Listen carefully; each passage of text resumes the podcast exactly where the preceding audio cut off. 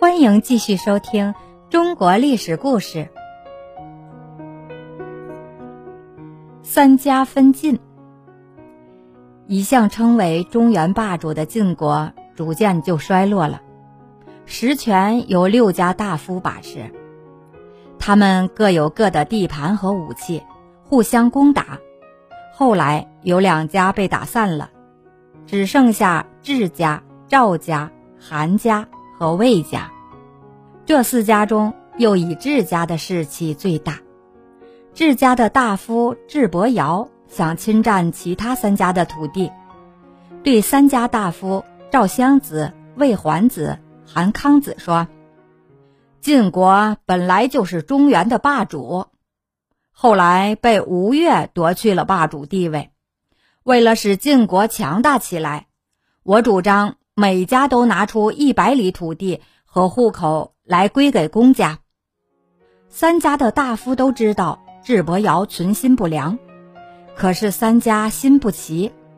韩康子、魏桓子不愿意得罪智伯瑶，就把土地户口让了。只有赵襄子不答应。于是，在公元前四五五年，智伯瑶决定攻打赵氏，并胁迫韩、魏两家出兵。赵襄子寡不敌众，就带着赵家兵马退到了晋阳。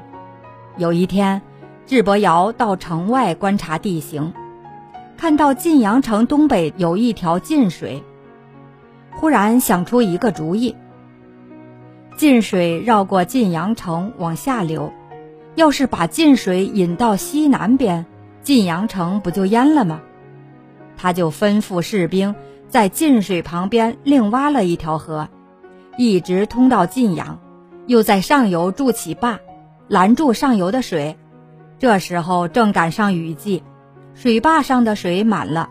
智伯瑶命令士兵在水坝上开了个豁口，这样晋阳城里的房子就被淹了。智伯瑶约韩康子、魏桓子一起去查看水势。他指着晋阳城，得意地对他们两个说：“你们看，晋阳不就这么快就完了吗？原来大水也能灭掉一个国家呢。”韩康子和魏桓子一听，心里暗暗吃惊。原来他们城旁各有一条河道，说不定哪一天安邑和平阳也会遭到晋阳同样的命运。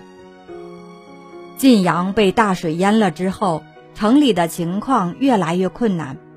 赵襄子非常着急，找他的门客张孟谈商量办法。张孟谈说：“我看韩家和魏家把土地割让给智伯瑶，不是心甘情愿的。我得想办法找他们两家说说去。”当天晚上，赵襄子就派张孟谈偷偷的出了城。约他们反过来一起攻打智伯瑶，韩魏两家正在犹豫，给张孟谈一说，自然都同意了。赵、韩、魏三家灭了智家，不但把智伯瑶侵占的土地收了回来，还连智家的土地也由三家平分了。之后，他们又把晋国留下来的土地也瓜分了。公元前四零三年，韩、赵、魏。三家打发使者上洛邑去见周威烈王，要求周天子把他们三家分为诸侯。周威烈王想，不承认也没有用，不如做个顺水人情，就把三家正式的封为了诸侯。打那以后，韩、赵、魏都成了中原的大国，加上齐、秦、楚、燕四个大国，历史上称为战国七雄。感谢您的收听，愿我的声音化作清晨的一缕茉莉香，每天都陪在您身边。